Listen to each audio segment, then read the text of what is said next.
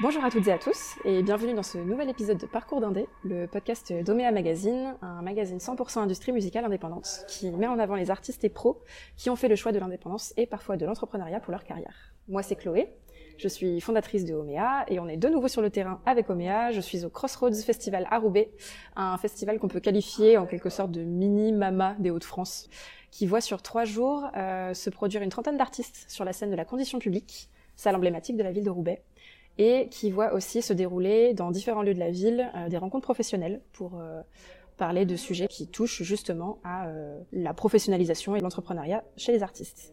Donc sont représentés aussi bien des artistes locaux, mais aussi des artistes de pays comme la Belgique ou encore le Canada, et toutes les esthétiques sont représentées sur le Crossroads, et même des esthétiques qui sont souvent sous-représentées, et on va en reparler dans un instant. Sauf que pour la petite histoire, je me permets de faire une petite parenthèse rapide avant de, nous, de vous présenter notre invité du jour. J'ai un lien particulier avec le Crossroads parce que c'est le premier festival qui euh, m'a donné une accréditation avec Omea et euh, c'est le premier festival pour lequel je suis partenaire officiel. Donc euh, merci beaucoup aux équipes du Crossroads de me faire confiance sur ce, sur ce festival.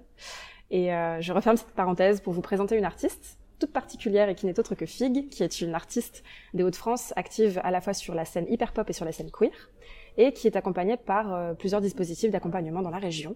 Donc bonjour Fig. Hello. euh, donc avant de parler d'accompagnement artistique euh, dont tu bénéficies, est-ce que tu peux te présenter pour celles et ceux qui ne te connaîtraient pas encore? Ok.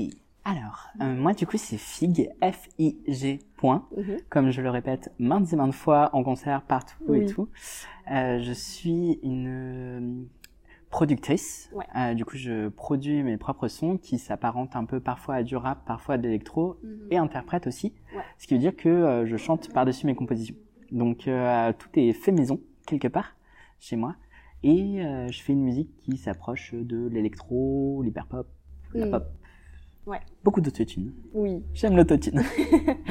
euh, et euh, comment Donc, tu mentionnes justement l'hyperpop à juste titre. Euh, c'est un genre musical qui a pris pas mal d'ampleur, qu'on l'a vu notamment avec euh, bah, pendant le Covid, en fait. Et euh, bon, c'est un genre musical qui est assez controversé pour diverses raisons, que moi personnellement j'aime beaucoup, que c'est une scène que je suis Comment très ça, controversé? Bah dans le sens où justement, comme tu parles, tu vois, il y a beaucoup d'autotune, etc. Enfin, c'est euh, c'est quelque chose qui brise un petit peu les codes de la pop. Alors, en fait, moi je suis trop deep dedans, tu vois, genre je suis trop euh, à donf dans l'hyper pop, et du coup on me fait écouter des des, des, des artistes comme euh, euh, Unread Gex ou mhm, d'autres trucs et je suis là genre bah ouais c'est normal mhm. alors que et puis l'autre jour ma partenaire me disait non mais rappelle-toi la première fois que t'as écouté ça, c'est trop chelou. Mm, mm, mm. Et euh, je me rends plus compte que c'est bizarre. C'est bizarre. Bah pour les non-initiés, oui. Après, quand on a l'habitude d'écouter euh, des musiques un peu électroniques, expérimentales, etc., mhm. au bout d'un moment, bon, euh, on prend l'habitude. On, prend l'habitude, exactement. C'est un petit peu le genre de musique. Euh, enfin, moi, j'appelle ça un peu des guilty pleasure, en quelque sorte, parce que t'écoutes une première fois, tu te dis mais qu'est-ce que c'est que ça? Et en fait, tu reviens dessus petit à petit, tu réécoutes, tu réécoutes. En fait, t'es aspiré par le truc et. Euh... C'est 200% glucose. Genre, c'est du sucre, c'est du sucre en son. Ah, et comment justement t'as trouvé ta place au sein de ce genre musical? Est-ce que t'as expérimenté un peu avant? Est-ce que ça t'est venu tout de suite? Ouais. Alors moi, euh, en fait, euh, Fig, euh, FIG point, mhm. j'ai commencé euh, du coup toujours seul euh, par faire du rock garage triste. Ok, ok, ok. j'étais euh, j'étais mal dans ma peau, j'étais genre euh, ok. en fait, je ressortais d'un groupe qui était ultra joyeux, de punk rock trop trop joyeux pour moi, et je voulais faire des parler de rupture et de sujets mm. adolescents, des trucs comme ça, des trucs à la Smashing Pumpkins et tout. Et du coup, j'ai fait un premier EP qui ressemblait un peu à du placebo, électro et tout machin comme ça. Et, euh, et ensuite, j'ai découvert l'hyperpop.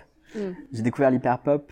En fait, il y avait une série un peu de. J'ai découvert l'hyperpop. J'ai découvert que j'étais une meuf trans. euh, j'ai commencé à faire de l'hyperpop. J'ai fait mon coming out de meuf trans. Donc, mm. euh, c'est pour moi aussi très lié à.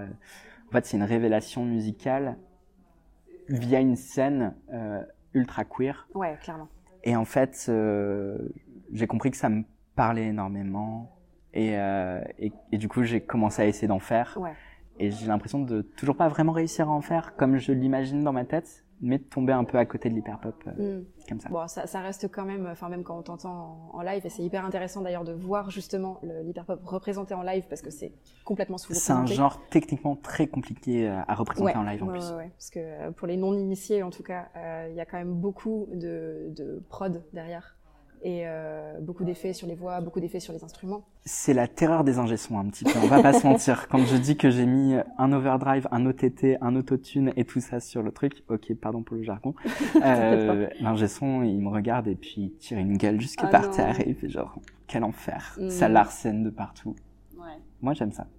En tout cas, en live, ça, comme tu viens tout juste de te, de te produire il y a même pas une heure, euh, sache qu'en live, ça rend très bien. Ok, et que, c'est très cool et que même du coup, il y a même un côté presque un peu plus analogique et un peu moins forcé sur l'autotune, etc. Ouais. Plus accessible, en fait, Ok. même sur le live. Donc c'est intéressant de voir cette scène-là se développer Mhm. aussi sur des scènes bah, comme la conditions publiques et, euh, et même d'autres. hein, euh, Enfin, ça devrait être plus représenté justement pour rendre aussi le, le- bah, pour démocratiser un peu plus l'hyperpop finalement. Moi après je pense que je reste dans un entre-deux, tu vois, genre je pense que je suis à la fois pop, Ouais. vraiment au sens grand public euh, Angèle du terme, et euh, hyper pop d'un côté, euh, de temps en temps les basses elles saturent un petit peu. euh, Voilà, c'est ça. Et où le rythme est plus soutenu aussi. Ouais, voilà, c'est ça. Ouais.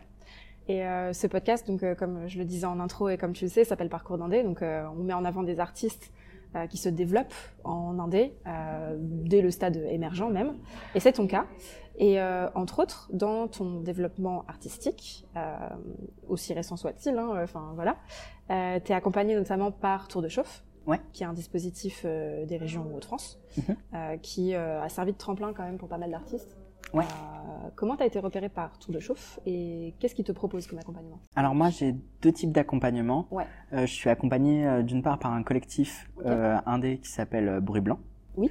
Et euh, en fait, euh, Tour de Chauffe, c'est un acteur local qui est euh, ultra identifié, c'est-à-dire Mhm, que ouais. euh, quand tu commences à faire de la musique, que tu as des potes qui font de la musique, qui ont des projets, qui les développent et tout, t'as un pote qui a fait Tour de Chauffe à un moment, quoi. Mhm, ouais. Moi, en l'occurrence, c'était, j'en avais deux, c'est qui venaient du, la- du, du label collectif euh, Bruit Blanc. C'était euh, Demain Rapide et Mm. Accidente, Ouais. Thomas Rapide qui Euh, joue d'ailleurs. euh, qui joue ouais. euh, demain, je crois, Ouais. il me semble. Et euh, Accidente qui faisait une folk un peu déstructurée et tout. Et les deux étaient passés par Tour de Chauffe. Et Tour de Chauffe, ça apparaissait comme une voie de développement, Mhm. un accompagnement euh, des possibilités, euh, des un peu comme, enfin, des, des propositions en tout cas, des propositions de résidence, euh, ce genre de choses euh, qui étaient vachement intéressantes pour le développement. Quoi. Et euh, comment donc tu t'es produite sur scène il y a de ça, c'était il y a pas très très longtemps en soi? C'était en octobre de mémoire? Euh, Début octobre, je crois. Ah oui, à la salle Aliende à Mont-Saint-Barral. Exactement, ouais. Et ça, ça fait partie aussi des, euh, comment, des prérogatives de Tour de Chauffe, c'est de représenter aussi les artistes sur, euh, sur, euh, sur scène. Est-ce que c'est un, c'est un accompagnement qui se fait sur la durée ou est-ce qu'il y a une seule représentation? Comment ça se... Alors, en l'occurrence, moi, je fais de la, je fais partie de la promo euh, 2021-2022, Mhm. et, et du coup, on a commencé en septembre, il me semble. Ouais. Moi, j'ai commencé par un bilan scénique. Euh, euh, Enfin, tous les, tout- toutes les, hum, tous les parcours euh, Tour de Chauffe commencent par un bilan scénique. Mhm. Euh, puis ensuite, euh, il y a eu une première résidence, il y a eu un premier concert, une première restite, euh, qui s'appelait le Warm Me Up, il me semble, ouais. qui était un concert entre membres de Tour de Chauffe. Donc moi, j'ai partagé l'affiche notamment avec Camille du projet Soul of Bear. Et aussi, euh, on a partagé l'affiche avec les groupes de folk. euh, on a dû, à cause de Covid, on a dû un peu euh, resserrer les Mmh, choses. ouais, ouais. Donc euh, une première date, puis une deuxième date, celle dont tu parles, Oui. à la salle Allende, Ouais. euh, qui, qui était un peu le clou du spectacle, le festival Tour de Chauffe, Mhm. où on partageait l'affiche avec des têtes d'affiche, pour le coup, qui étaient à Yuel Lamort et la DJ Chloé. Ouais, qui est une DJ qu'on suit beaucoup. DJ et artiste hein, d'ailleurs. euh. Même prénom, même passion. Oui, en plus, oui, ce qui est une coïncidence pure.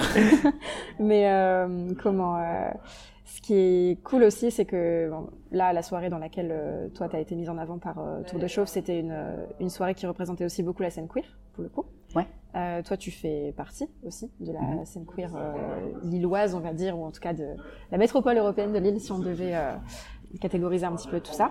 Euh, Est-ce que c'est une communauté artistique, en tout cas, qui s'entraide particulièrement sur la scène lilloise Alors, euh, je fais partie du.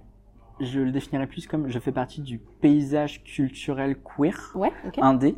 Mhm. Ça fait un gros, euh, un gros. Mais c'est un un bon qualificatif, je vois ce que tu veux dire. C'est, euh, il y a des, déjà, les identités queer sont très vastes et différentes, et du coup, parfois, on n'a pas forcément les, les mêmes vécus euh, d'une personne à l'autre. Euh, mais on a un petit sentiment de communauté, on s'invite Mhm. mutuellement sur des choses. Euh, et en fait, euh, mine de rien, ouais, je sens un, je sens un soutien qui, je sens autant dans les deux sens, c'est-à-dire Ouais. que je sens moi une volonté de soutenir autant que Mhm. les autres artistes de me soutenir. Euh, une volonté plus grande que pour euh, des artistes euh, si straight, euh, genre. j'ai parlé de, de Camille Bear, euh, Mhm. typiquement là. Ouais. Euh, c'est une artiste avec laquelle notamment euh, on se croise pas si souvent que ça, mais quand on se croise, on se soutient et Ouais. euh, quand on sent que c'est un peu la galère, euh, notamment Camille. euh, Mm. Moi, j'étais ultra stressé cet après-midi. Euh, j'ai posté une story privée en mode genre je me chie dessus pour le Crossroads et, euh, et Camille m'a envoyé un, un petit pâté euh, Mm. adorable là-dessus. Donc ouais, Ouais. je pense qu'il y a quand même une un truc de solidarité euh, Ouais. queer euh, Mm, mm, là-dessus, une solidarité LGBT, euh, Apollo Drama dont Oui. tu parlais. Qui, Ben, qui fait aussi partie du coup de la promo Tour de Chauffe, comme tu dis. euh. Exactement, bah, tout comme euh, tout comme Camille. euh, Ouais. euh, en fait, euh, Apollo Drama, lui, m'a pro- c'était une de mes toutes premières dates parce qu'il m'a invité à sa release party à l'époque ouais. euh, au W à Oisem euh, en octobre, novembre dernier peut-être, Mhm. novembre je pense. Donc euh, donc ouais, on se croise, Ouais. on se croise, on se soutient et et je pense qu'il y a un petit truc. Il y a aussi le, la personne qui était un peu absente de cette de cette soirée LGBT, c'était Adaï. Mhm. Adaï aussi, je ressens. On a des discussions qui sont euh, qui sont cool à avoir en fait. Ouais. Genre, euh, je sais pas ce qu'il faut définir comme un réseau de soutien euh, queer, mais Oh, euh, Moi, je vois ça comme un réseau d'artistes bah, justement qui, sont, bah, qui se soutient au niveau personnel, mhm. mais qui aussi peut-être peut partager des, des, des bons plans, des astuces. euh, par exemple, moi j'ai joué dans telle salle, euh, tu devrais contacter telle personne, tu vois, pour euh, justement aider à cette représentation d'une minorité finalement qui commence doucement à prendre de l'ampleur sur la, sur la scène des musiques actuelles de manière globale, mais qui reste encore catégorisée aussi comme scène queer et du coup comme minorité, tu vois. de mon point de vue, c'est un soutien qui se passe surtout sur la vie d'artiste indé, la vie Mhm. d'artiste en développement surtout. Ouais. C'est euh, c'est pas toujours euh, ultra rose Mhm. et le soutien, euh, moi à un niveau personnel. Ouais. euh, de la part de Adaï, de la part de Soul of Bear. Mm. Euh, je le sens vraiment sur ce sur cet aspect un peu euh, émotionnel, motivationnel. Euh, c'est des personnes euh, quand enfin on, on discute parfois de ça, de se Mhm. sentir bien, dans- de ce qu'on veut aussi comme Ouais. scène, de ce qu'on veut comme scène pour jouer. Oui, où est-ce qu'on veut jouer euh, Comment est-ce qu'on veut jouer euh, Mhm. Qu'est-ce qu'on veut plus faire Là où on s'est senti mal, on se Oui, on se partage aussi les, mauvais plans et on, voilà, se, ouais. on se protège un peu. Ouais. Et euh, tu parlais aussi de Bruit Blanc, qui est euh, donc un collectif qui est bien identifié sur la, sur la Mhm. scène lilloise, mais que les auditeurs et auditrices du podcast connaissent, connaissent peut-être pas forcément. Euh, comment est-ce que tu as été repéré par Bruit Blanc et quel type de soutien ils te proposent Alors, Bruit Blanc, ça existe depuis 4-5 ans, Mhm. je sais plus exactement, euh, avec à sa tête euh, Romain Héninge et Leila Boumani. Ouais. Euh, et en fait, du coup, c'est un collectif qui s'est lancé sur un côté très punk, concert de cave, musique déficitaire, très indé, très très do it yourself, très punk. Mm. Voilà. Et du coup, ça s'est lancé notamment autour d'un projet qui maintenant est très identifié, qui s'appelle Yolande Bashing. Ouais. Et euh, autour de ça, plusieurs une nuée d'artistes, euh, du coup, euh, Demain Rapide, euh, Mardi Midi, euh, puis il y a eu moi aussi. Mhm. Et en fait, euh, moi, j'étais présente euh, au début, Ouais. dans le sens où, euh, à l'époque, euh, Romain était euh, s'occupait de la com Ouais. à, à la cave aux poètes. Oui, exact. Voilà, j'ai rencontré Romain là-bas. J'ai rencontré Layla aussi là-bas, qui était bénévole à la cave aux poètes là-bas. Ok, ouais. Moi-même, j'étais bénévole. Mm. Donc, euh, j'ai vu ça se monter. J'ai fait écouter mes morceaux à Romain. Mm. Je suis rentré un peu dans le clan. Et euh, quand est arrivé l'heure de ma première release, euh, en fait, ça avait été suivi par Bruit Blanc, donc euh, Ouais, c'est sorti, euh, c'est sorti comme en ça. tout cas, quoi. c'est- bien que tu mentionnes ça parce que c'est vrai que les expériences de bénévolat et ou même juste de rencontres en fait, justement ouf. exactement de façon, comme tu viens de décrire finalement de façon assez organique, ça aide beaucoup aussi. Mais les la, se- vérité, euh, genre là, ce soir, alors c'est c'est des gens qu'on recroise pas forcément facilement Mm. après euh, après les années de bénévolat. J'ai fait j'ai fait deux ans de bénévolat, mais là, euh, genre je j'ai joué ce soir devant des programmateurs de salles, Ouais. des gens comme ça que j'ai identifiés et rencontrés Ouais. à l'époque par le bénévolat, quoi. Ouais, voilà. Et euh, ça. par le bénévolat, par l'organisation de concerts, parfois aussi sur le côté, euh, quand tu crées ton asso et tu fais jouer des potes dans des bars, tu vois, Oui. et tu fais genre, ouais, voilà le prix libre, il y a 20 balles, euh, paye-toi un mars. Euh, en fait, euh, tu rencontres énormément d'acteurs locaux et euh, qui t'identifient. Alors moi, j'ai un peu un... Surtout sur les scènes locales, on finit toujours par se recroiser. C'est pour ça que c'est hyper important de faire des événements, euh, même en tant qu'artiste, hein, comme, euh, comme le Crossroads, ou enfin, en tout cas de se rendre sur ce, sur ce type d'événement. Même Tour de Chauffe, il y a plein de professionnels dans Ouais. les salles à chaque fois. Et effectivement, en fait, quand, quand as, quand tu arrives en tant que bénévole, tu rencontres les acteurs d'une autre manière. Ouais, ah bah, Après, ça peut être parfois compliqué de sortir de cette image de bénévole Mhm. auprès des gens. Euh, mais, euh, mais les gens te connaissent. Moi, après, Ouais, j'ai un truc un ça. peu spécial de entre avant et après, entre le bénévole et la pop star, il y a eu comme un petit changement qui Ouais. fait que parfois ça ça brouille un peu les, les liens et les Oui. pistes sur Bah, la continuité, tu vois. Mais, euh, Après, c'est une question d'identification artistique petit à petit où les gens finiront par euh, mettre un nom aussi sur ton projet. Oui aussi, et tout, puis euh, euh, se disent ok, c'était la personne qui était bénévole. à l'époque, Voilà, je c'est vois. ça. Exactement. Et euh, comme tu parlais de la cave aux poètes, ça fait une très bonne transition finalement aussi avec euh, ma question suivante, qui était euh, que là tu commences à te produire aussi dans d'autres villes en dehors de Lille. Mhm. Euh, tu as pu donner des concerts même en Belgique, je crois. Bruxelles, ouais, pour Ouais, la première Bruxelles. fois, j'étais trop contente parce que Mm. euh, j'adore cette ville. J'adore. Euh, et c'était c'était une scène queer et, euh, et c'était cool du coup.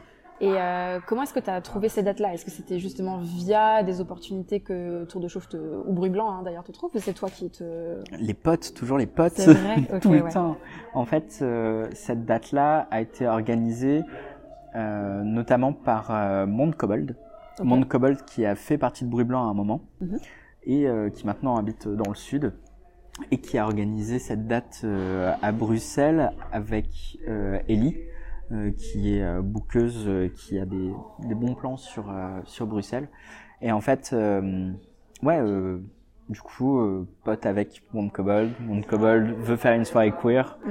Monde Kobold pense aux gens queer de son entourage. Et Voilà. puis, je pense que ça faisait longtemps aussi qu'on avait envie. On avait déjà fait un coplateau ensemble en août. Ouais. On avait envie de le refaire. Ok, Euh, ouais. Donc, euh, elle m'avait proposé euh, le 1er octobre à la Griffe. Et le 1er octobre, c'est la première fois qu'on s'est croisés puisque c'était Oui, euh, à la salle Allende. Oui. Donc, euh, donc j'étais en mode genre, je peux pas, je suis trop désolé. Bruxelles Voilà, c'est ça. Voilà. Mais comme quoi, voilà, ça permet vraiment d'insister euh, euh, sur ouais. vraiment l'importance des réseaux et même euh, surtout des réseaux d'artistes en réalité. Enfin, c'est important d'avoir un bon entourage artistique autour de soi parce que le réseau des artistes avec qui tu es en, t'es en, en lien, eux aussi ont des pros qui gravitent autour d'eux, peuvent être accompagnés même par des salles différentes de la tienne, par des dispositifs différents du tien. Mhm. Euh, c'est hyper important justement euh, en tant qu'artiste d'aller chercher ce genre de dispositif, surtout si on a peur au début euh, d'aller voir des pros Ouais. rencontrer des artistes, ça permet de faire un premier pas. Mhm. Après, j'insiste aussi quand même sur euh, l'importance des, euh, des, des festivals comme le Crossroads où, euh, petite information pour les artistes qui nous écoutent, les professionnels ont tous un badge autour d'eux. Donc en plus, c'est facile d'aller les identifier et il y a déjà un, premier pas qui peut se faire euh, dans, cette direction-là. Donc euh, c'est cool qu'on ait pu qu'on ait pu parler de ça, de, l'importance de tous ces de ces réseaux-là. Et est-ce que les dates que tu as pu faire en dehors de, de l'île, ça t'a permis de rencontrer d'autres personnes aussi au niveau pro? Alors, en l'occurrence, la date à Bruxelles, c'était une date un peu plus, comment dire, c'était une date euh, queer pour les queers. Ouais. Moi, j'ai tendance à graviter entre deux mondes, Ouais. c'est-à-dire d'un côté l'aspect très développement institutionnel. euh, C'est-à-dire que je discute avec des personnes du Grand Mix, je Oui. discute avec des personnes du Nautilus à Comines, dans le cadre des de salles Tour de très Chauffe. au- dans les Hauts-de-France pour les personnes qui ne savent pas. Exactement, qui ne pardon, genre, euh, je sais, je, je, T'inquiète, c'est normal. tu fais bien, tu fais bien. Mais genre euh, des, des, du coup, euh, tour de chauffe ou euh, qui regroupe plusieurs salles. euh, Ouais. euh, du coin, euh, je me retrouve à faire le Crossroads Oui. à Roubaix. Euh, je connais des gens de la Cave aux Poètes, je connais des gens des quatre J'identifie toutes ces personnes-là. Euh, du coup, d'un côté, je me développe de ce côté-là, Ouais. qui est très institutionnel, développement classique, caché aussi, ça fait du bien. Et, euh, et je partage ça avec euh, du temps alloué à des soirées euh, prix libre. Euh, Prix libre, Centre culturel libertaire de Lille, qui est un squat du coup anarchiste Ouais. à Lille, Mm. qui propose des soirées queer notamment de temps en temps. Bruxelles, où pareil, c'était un lieu autogéré. c'est une scène que je navigue un petit peu, peut-être Ouais. un petit peu moins même que, euh, que la scène euh, développement indé, mais dans laquelle j'ai l'impression de plus facilement trouver mon public aussi. Ok, De trouver un public euh, queer qui résonne euh, queer, notamment en trans, euh, notamment en transfemme, Ouais. qui résonne euh, plus directement avec ce que je raconte euh, dans Ouais. mes textes. Quoi. Mm. Donc, c'est des dates qui font ça, du bien. C'est hyper important de le mentionner que c'est vrai qu'en début de en début de projet, notamment quand on commence à se roder un petit peu pour le pour le live, que justement aller chercher ce genre de lieu, ça peut être intéressant aussi pour bah, ne serait-ce que savoir aussi comment on veut s'exprimer sur scène, etc. Machin, euh, c'est important aussi. Et la dichotomie du coup entre le monde institutionnel et le et la scène queer, c'est bien qu'on en parle aussi, Mhm. parce que c'est vrai que c'est deux mondes totalement différents. Bah, en plus, euh, le, milieu, le milieu LGBT militant, Mm. du coup, euh, milieu queer, qui organise des soirées, euh, c'est un milieu qui est très peu subventionné par l'État. Ouais. Donc, euh, donc oui, effectivement, il y a deux mondes entre jouer ce soir au Crossroads sur une sono du feu euh, avec un micro sans fil et tout comme ça, et arriver dans un garage Mm. haut de plafond qui résonne de partout, et t'installes tes deux enceintes top budget genre, Ouais. sur les trucs, et tu fais bon bah ce soir ça sonne mal, mais le public est Le public il est là, est. Ouais. il est là et genre euh, et c'est entre guillemets mon public. Enfin genre Oui. c'est les personnes que j'ai envie de toucher et c'est les personnes qui comprennent le mieux ma musique quelque part ouais. et qui se l'accaparent le plus facilement aussi. Ok, ouais, c'est intéressant. Voilà. De toute façon, c'est même pour moi qui ne suis pas artiste, mais qui suis aussi professionnelle et qui voit euh, des artistes se développer au quotidien, c'est intéressant d'avoir ce genre de point de vue aussi, en vrai. Et je sais que tu ne te développes pas que sur le live et que sur la scène. Euh, tu as aussi d'autres projets, euh, notamment en musique à l'image, de ce que j'ai cru comprendre? Euh, oui, alors en fait, euh, avant je travaillais dans le dessin animé. Ouais. Et euh, j'ai décidé d'arrêter de travailler dans le dessin animé Mm. parce que c'était euh, c'était compliqué, c'est des rythmes un peu stressants et c'est des Ouais, des charges de travail qui sont parfois un peu lourdes. J'avais besoin de voir autre chose aussi, je pense. Ouais. Notamment concilier ça avec la musique, c'était parfois compliqué. Mm.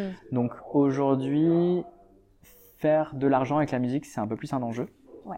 qu'avant où j'avais mon salaire et tout. Et euh, du coup, je diversifie un peu mes activités. Et genre, je cherche un peu à faire de la musique euh, à l'image, Mm. faire de la musique pour un court métrage notamment Ouais. dans les prochains temps qui s'appelle Garson, Mhm. qui est réalisé par euh, Chloé Coutel. Ouais. Mais aussi, là, c'est tout frais, ça commence les premières collaborations pour du théâtre notamment. Ouais. Donc, des projets qui sont très excitants et très chouettes. Je collabore aussi régulièrement avec euh, une youtubeuse Ouais. euh, qui s'appelle Behind the Moons. Ok. Et euh, du coup, là, on vient par exemple de collaborer et de sortir ensemble une vidéo sur laquelle j'ai signé une soundtrack entière. Ok, trop bien. Le petit twist de ça et le côté un peu dichotomie avec euh, mon hyper pop side, Ouais. c'est que pour le coup, euh, ma partenaire euh, fait des vidéos ASMR. Ok, Donc je me retrouve à faire des bandes son de vidéos relaxantes ok. et des musiques toutes douces. Et Mm. du coup là, on vient de sortir très différent un... de, Ouais, de, ton, de ton projet. Ouais, c'est ultra doux et du coup là, on vient de sortir un, un EP, en... enfin un EP, quasiment un album. Le truc fait 30 minutes et a 9 titres. Mm. En lien avec sa dernière vidéo euh, de musique douce ASMR. euh, et c'est des trucs que je peux pas brander vraiment figue. Ouais, parce que genre, euh, voilà, du coup, je, je mets Sarah Smash, un truc comme ça. Ouais, genre, ouais, c'est parti. Ce qui, reste au fond, malgré tout, euh, dans ton projet artistique, Oui, finalement. dans mon, mon entité globale euh, Voilà. musicale, quoi. C'est ça. Et c'est le cas de beaucoup d'artistes. hein. Oui. Euh, Il y a pas mal d'artistes que j'ai pu accompagner ou que je suis de près ou de loin, euh, qui justement développent parfois une activité soit de beatmaking, soit de compo aussi, Ouais. euh, de composition pour l'image, euh, de euh, voire même des prestats techniques, plus un son, mix, mastering, etc., qui ont monté leur studio et qui font aujourd'hui tout ça. Et en fait, euh, c'est ça aussi la beauté finalement de l'indépendance artistique, c'est que tu vas même parfois aller au-delà de ta musique, Ouais. si tu en as envie et si, ça fait partie de tes envies, parce qu'il faut Ouais. pas te forcer à faire autre chose, mais euh, ça fait partie de la beauté de la scène indé. Mais en vérité, tu vois, tu parles de euh, d'aller au-delà de sa musique. Ouais. Euh, moi, il y a un truc que je trouve très agréable dans le fait de travailler euh, sur de la musique pour d'autres gens, c'est que du coup, je suis euh, productrice, interprète. euh, je passe beaucoup de temps seul dans ma chambre. Vraiment, c'est c'est ce qui se passe, quoi. Je passe du temps seul sur scène, seul dans ma chambre. Et du coup, euh, faire de la musique pour d'autres, euh, ça recrée ce contact parfois. Mm. Euh, même si ces derniers temps, j'ai commencé à travailler des personnes avec des personnes autour de ma musique, Ouais. vraiment, euh, la musique de Fig, quoi. Oui. Bah en fait, euh, avoir du lien social autour de la musique, c'est cool. Ouais, c'est important. C'est chouette. Ouais. C'est important, Mhm. clairement. Et euh, ça me permet du coup euh, de poser une question, enfin j'aime bien terminer mes podcasts en tout cas comme ça, Mhm. euh, une question qui implique un petit peu les artistes qui nous écoutent, et même les pros finalement, parce que forcément qui est manager aujourd'hui accompagne forcément un, un ou une artiste et euh, pourrait, euh, pourrait transmettre les conseils. Euh, comment toi qui, euh, comme tu dis, passe pas mal de temps toute seule, etc. Enfin, qu'est-ce que qu'est-ce que tu dirais justement euh, à un ou une artiste hein, qui aurait envie de se, de se lancer dans, dans la musique et dans la musique indé en Mhm. particulier Euh, Quel est le conseil que tu donnerais en premier lieu? Dans la musique indé en général, j'aurais tendance à dire s'accrocher, c'est vraiment un truc euh, important dans le sens où euh, la majorité des gens, la majorité des artistes indés mettent du temps. Genre parfois, il va y avoir euh, un exemple local qui, dans la même année, fait Crossroads, Inouï, boum, bam, bim, label à Paris, machin, et c'est la grosse fiesta, euh, 200 000 écoutes sur, sur Spotify. Ça, ça arrive une fois tous les 4-5 ans. Mm. Euh, et une on se souvient en de ça et on se dit, euh, euh, je suis dans ma première année, j'ai pas fait Crossroads, euh, c'est euh, n'importe quoi, tu vois. En vrai, les choses mettent du temps. Ouais. Euh, et en fait, chaque année, chaque étape de développement, chaque fois un peu plus, euh, bah en fait, on grappille un peu des choses. C'est-à-dire que j'ai commencé, j'ai sorti un truc, j'ai chopé Tour de Chauffe. Ouais. Tour de Chauffe, c'est euh, de l'amateurisme au professionnel. Ouais. Donc il y a un côté un peu euh, tendre la main, aller vers le pro. Mhm. Ouais. Cette année, je suis prise à Crossroads, enfin sélectionnée euh, dans la dans la progra. Petit à petit, les gens me découvrent. Ici, il y a des programmatrices. Mhm. Euh, du coup, potentiellement, dans un an, ça va ramener quelque chose. C'est Exactement. une patience incroyable. Et d'ailleurs, Ouais. je me demande moi-même si je l'ai, cette patience, Mhm. ou si, euh, genre, euh, je vais juste euh, mettre de côté un peu ce side. Mais euh, le conseil que je donnerais, euh, c'est celui que ma manageuse me donne, euh, du coup Laïla, qui me dit euh, joue sur tous les tableaux en fait pour ton développement, euh, genre euh, joue à la fois sur ton développement euh, institutionnel, euh, te faire connaître des pros, faire Ouais. des tremplins, euh, participer au tremplin euh, Crossroads, Mm. au tremplin Inouï, pour essayer d'avoir de la visibilité de la part des pros ou des sûr. écoutes juste, genre même si on n'est pas sélectionné à ces choses-là, Oui, les pros ils, ils ont entendu ça. en fait, Ouais. ils ont entendu. Exactement. Et il en existe pour tous les niveaux, c'est-à-dire que Lara, par exemple, Mhm. propose un dispositif d'accompagnement pour les musiques un cran plus amateur, peut-être, un- vraiment. euh, Bah, sur, sur de l'émergence, process, quoi, Pour émergence. information, Lara, c'est euh, donc c'est autour des rythmes actuels, qui est euh, euh, comment un, un organisme qui accompagne les artistes euh, à Roubaix, justement, euh, dont tous esthétiques en réalité. Et, euh, et oui, c'est l'important, c'est de se faire identifier. C'est pas grave si t'as si t'es pas pris aux Inouïs. Les, les pros auront vu ta candidature. Dans le et jury des. Inouïs, il y a le programmateur de tel assaut, de tel assaut, de tel Voilà. truc. Il y en a peut-être un qui va se dire Hum, ça, je retiens quand même parce que l'esthétique me plaît, et puis on va suivre un peu, on va voir de loin. Ouais. euh, Est-ce que ça, est-ce que ça grandit quoi C'est ça. Et puis il faut pas oublier, moi, je, ça me surprend encore, alors que ça fait quelques années que je suis dans, dans l'industrie musicale. L'industrie musicale, c'est tout petit. C'est vraiment petit. C'est un petit monde. On se connaît tous. Euh, on connaît tous tel et tel artiste. Euh, des fois, on a même, sans le savoir, travaillé sur les mêmes projets, mais à différents moments de la carrière d'un ou d'une artiste. C'est petit. Donc en fait, se faire identifier, c'est important. Et c'est pas grave si tu n'as pas de retour. Euh, moi, je le dis pour tous les artistes qui me contactent sur Omea. Euh, je vois tous vos mails passer. Je réponds pas forcément à tout parce que je suis encore toute seule sur la rédaction et que je reçois énormément de mails euh, tous les jours. Mais je vois vos mails passer. Donc continuez en fait à vous faire identifier. N'hésitez pas à relancer. N'hésitez pas à vraiment même vous rendre sur les concerts et discuter avec les professionnels qui sont sur place. Enfin, discuter avec tout le monde et discuter aussi avec les artistes, c'est hyper important. J'ai deux trucs à dire qui Ouais. n'ont rien à voir. Ouais. Euh, la première, sur laquelle je vais pas avoir grand chose à dire, donc je vais juste le dire, c'est, on se rend pas forcément compte, mais euh, même à partir du moment où on est un peu identifié par des pros, Mhm. on reste des bébés pendant super longtemps à leurs yeux. genre, euh, on reste des bébés, on reste des bébés Mhm. jusqu'au jour où on est genre en mode, euh, enfin où, Où il y a une grosse actualité, où il y a un switch ouais. qui se fait totalement en mode, Ouais. ah bah quand même, ce projet-là, il est assis, mais genre. euh, Mhm. Il n'y a pas de transition Il pas entre, vrai, euh, entre genre, ah, mais c'est un petit projet, ça, euh, genre, euh, c'est trop petit pour ma salle et tout, et ce, ok, c'est bon. L'entre-deux, il est difficile à trouver. c'est vrai. Ouais, il est, il est un peu difficile à trouver, donc faut pas désespérer. Et aussi, euh, ce temps de développement où tu postules une fois par an aux Inouïs, une fois par an au Ouais. Crossroads, une fois par an là et tout, Ouais. une fois par an à telle salle, donc très lent sur le temps long. Euh, c'est intéressant de le court-circuiter en faisant soi-même ces choses. Genre, euh, organiser ses concerts, trouver les bars dans lesquels on peut organiser des concerts, essayer de, fait- de faire venir un public et euh, en fait discuter avec d'autres groupes quoi. Genre euh, moi mon développement il s'est créé un peu par le bénévolat du coup parce que j'avais ouais. déjà des contacts à ce moment-là, mais la réalité c'est que avant ça j'avais un autre groupe qui cherchait à se développer aussi qui s'appelle Run Run Jump Punch Mhm. et en fait euh, la manière de se développer c'était euh, ah bah telle personne fait à peu près le même type de musique que nous. Mhm. Euh, il habite à Paris. On se cotise, on le fait monter. Il joue à Lille. On s'inscrit dans telle sous-scène niche de chiptune et tout euh, pour pouvoir euh, faire venir tel public dans tel bar, salle d'arcade. Et euh, au fur et à mesure, ça prend de l'ampleur, quoi. Ouais. Faire ses propres trucs, c'est Ouais, ultra formateur parce qu'on se rend compte aussi. euh, Bah, t'apprends le métier finalement aussi des De autres, indirectement, sans maîtriser nécessairement les codes, parce que tu vas pas devenir euh, bouqueuse euh, nécessairement, tu vois, Ouais. c'est pas ton but. Mais euh, ça te permet de, euh, bah, de parler aussi le même langage que les pros par la suite. C'est une phrase que je, que je dis beaucoup, en Ouais. réalité. C'est Oui. apprendre à faire par soi-même, pas pour maîtriser les codes, mais pour parler le même langage et pour mieux déléguer par la suite Mhm. aussi. C'est hyper important. Ouais.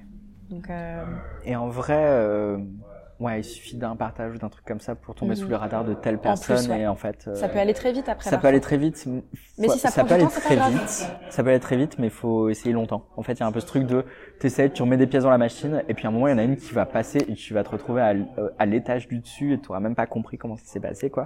Mais euh, ouais, il faut avoir le courage de remettre des pièces dans la machine, Mm. et ça, je le dis un peu pour moi, faut savoir aussi s'écouter quand on n'a pas la motivation de remettre des pièces dans la machine. De se dire, ok, là, je vais prendre une petite pause, Ouais. euh, parce que c'est aussi un pay to win, tu vois, il y a ce côté genre, oui, oui, oui, tu bien sûr.